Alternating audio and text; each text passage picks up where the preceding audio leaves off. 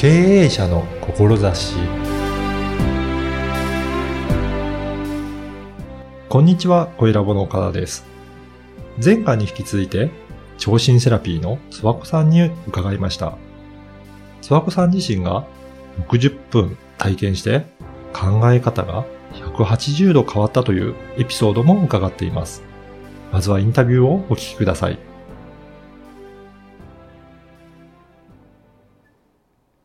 今回も前回に引き続いて、日本超新セラピー協会セラピスト養成本部講師のつわこともこさんにお話を伺いたいと思います。つわこさん、よろしくお願いします。お願いいたします。あの、前回ははい。超新セラピーってどういうものなのか、はい。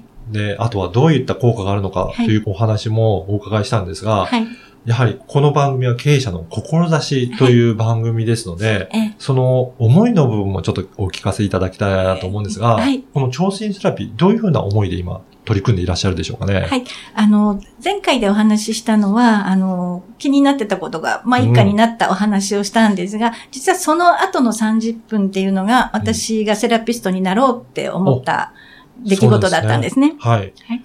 で、あの、全くセラピーにもカウンセリングもにも興味がなかった私が、うんえーセラピストになろうって思ったその30分っていうのが、残りの30分あるけど、どうするって言われた時に、何も思い浮かべない中で、うん。お腹の気になるところを触っていただいたんですね。はい。で、そしたら、なんか知らないけど、涙がボロボロボロボロ流れてきちゃって、はい私自身が戸惑って、なんでだろう、なんでだろうと思ったら、うんその時に出てきたのが、実は、その2、3年前に亡くした息子のことで、うん。それも息子の自殺だったんですね。うん。で、それってもう、一人暮らし、なんで一人暮らしさせたんだろうとか、はいで、実は前の日に会ってたりし、お弁当も作ってたりしてたので、うんなんで気がつかなかったんだろう？うんでも自分を責めることしかやっぱり思い浮かばず、今、今でも何かできたとは思うんだけれども、うんまあただ、あの、自分の責任だよね。自分でもこれは抱えていくぞって、一生抱えていくって自分の責任だからって決めてたことだったので、はい。解消したいっていうものでは一切なかったんですよ。んで、なんでそれが出てきたのかなっていうのがすごい自分の中でも戸惑いがあったんですが、実はそれで家に帰って気がついたのが、はい。息子の写真をそれまでその2、3年の間、全く見れてなかったんですよ。にそれに気がついた。うん私全然写真見れてなかったわ。この子の顔まともに見れてなかったわっていうの気がついて、うんえ、全然受け止められてなかったじゃんって。この数年受け止めてるって自分で決めたくせに全然受け止められてないじゃんっていうのに気がついて、すごい、あしっかりこれで受け止められたって思った瞬間に、すごい心が救われたんですね。自分の中で。はいうん。あの、解消ではないんですけれども、うんあ、ちゃんと私は受け止めて、ちゃんと抱えていこうって、ちゃんとできたっていうことに気がついて、その時に、あ私はこのセラピーで救われたから、うんこのセラピーをしたい、広げていきたいってその時に思って、その60分でうん人生が180度変わりました。そうなんですね。やっぱりそういった自分では本当に気にしてないなと思ってたことでも、腸の方では教えてくれるんです。それを教えてくれるんですね。教えてくれるんですよ。うんうんちゃんと受け止めてないよっていうのをね、教えてもらえた感じです。うんやっぱりそういう人って本当に多いかもしれないので、自分の中ではもう頭ではうん。もういいんだって思ってても、心がそういうふうに思ってないっていうことそなんですね。う、本当は違うんだよっていうのを教えてくれるので、それに気がつくことで、うん。本当のリリースが始まる。うん。うん。じゃあやっぱりそこで、大きく今までは、はい。頭ではだからもう解消してると思ってたわけじゃないですか。はでも、やっぱりそこで本当に解消された時って、はい。前後でやっぱり気持ちも大きく違うんですかね。そうですね。なんか、まず、もう、興味がなかったものに、うん。私は取り組むぞと、うん。これを広げることになるぞって、もう思ったこと自体が、それも57だったので、はい。人生の後半でね、うん。自分のやりたい仕事にみこう出会えるっていうこともすごいし、もうこれは絶対一生続け、体が動く限うん。りずっと続けていきたいって思ったことなので、はい。なおかつ今ね、自殺者はうん交通事故よりも多いぐらい。ってことは、私と同じように、その亡くなった方の周りの方うんが似たような思い、近い思いをしてる方がたくさんいると思うんですよ。その方の、ま、解消っていう言葉が使えないんですが、うんあの、何かしら私が救われたように何かこうお手伝いができたらなっていうのが、うん超新セラピストになりたいっていう、まあ、根源であると思います。うんあのー今は、はい。聴診セラピストとして、はい。つわこさん自身もはい。セラピーされてると思うんですが、はい。それ以上にはい。もっと、あの、活動として取り組まれてるということなんですが、あはい。あの、やっぱ超新セラピーを広げたいって思った時に、私一人の力は微力だし、うん。集客力もそれほどでもないし、うん。アピール力もそんなにないので、と思ったら、セラピストさんを増やすことで、はい。こう、受けてくれる方がどんどんどんどんこう増えるのかなと思って、うん。セラピスト養成講師を目指して、去年の後半から頑張っています。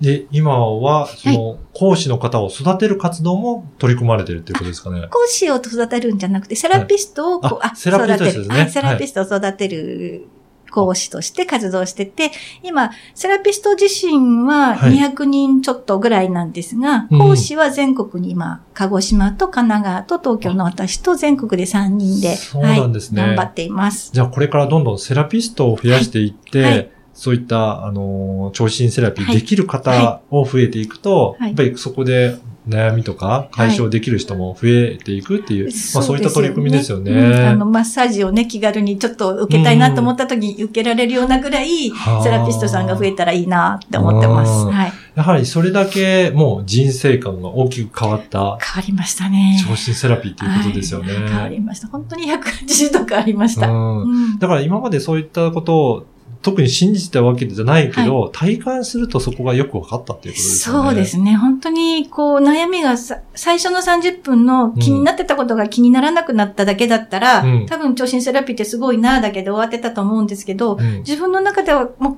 終わってる、終わってるじゃない？な、こう、もう受け止めるって決めてたことが出てきたことで、えこれは絶対こう伝えなきゃって、みんな自分では解消してると思っても本当は辛いんだっていうのを、うん。聴診セラピーでは、おあの、解消できるお手伝いができるって分かったときに、これは私に仕事としてやろうって思えたことですね。うんそうですね。んうん。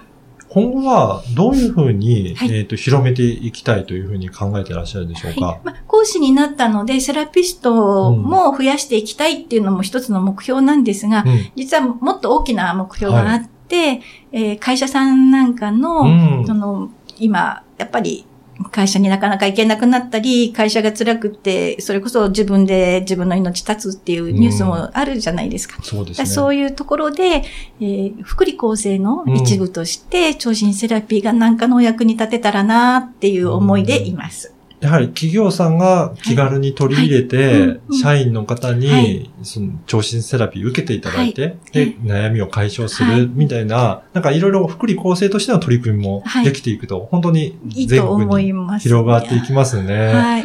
はい。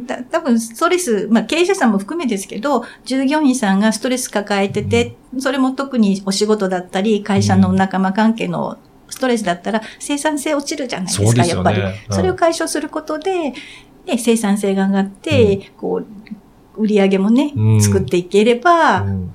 会社にとっても決してマイナスではないプラスだと思うので、ですね。お役に立てるんじゃないかなっていう思いです。しかも、本当負担なく受けていただけるのがいいですよね。そうですね。サロンに来てもらう必要がないので、うん。それこそ会社の、あ。あの、一部屋をお借りして、はい。だって言いたくないこと言わなくていいので、聞かれる必要もないし、うんうん。なおかつセラピストから漏れる必要もない、うんうん。心配もないので、こう受ける本人にとっても楽っていうのもやっぱり、うんうん。おすすめどころです。ね。ぜひそういった、はい。あの、経営者さん、はい。あの、お問い合わせいただきたいと思うんですが、はい。まずはやっぱり一回体験してもらうのがいいですかね。ですね。あの、体験が一番わかりやすいかなとは思います。うん、うんはい。あの、この体験してみたいなっていう方いらっしゃれば、はい。どういったところからお問い合わせするとよろしいでしょうかね？はい。あの、私、津波子とも子という、あの、個人名で Facebook もしていまして、はいそちら、あの、お友達申請していただくとか、メッセンジャーで、あの、お問い合わせもありますし、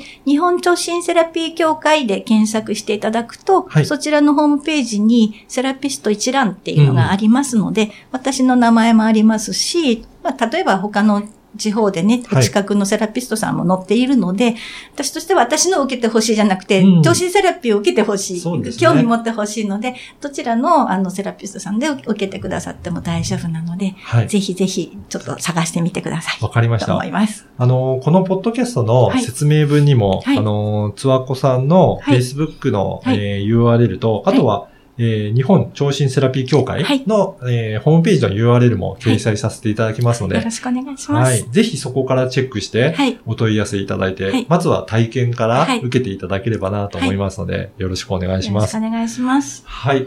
本日は、えー日本聴診セラピー協会セラピスト養成本部講師のつわこさんにお話を伺いました。どうもありがとうございましたあ。りがとうございます。いかがだったでしょうか？今後は、より多くの方に体験していただくために、企業の福利厚生に取り入れたり、聴診セラピストを育成する立場でも活動を広げていきたいとのことでした。興味を持っていただいた方は、体験もできますので、ぜひ、つわこさんに問い合わせてみてください。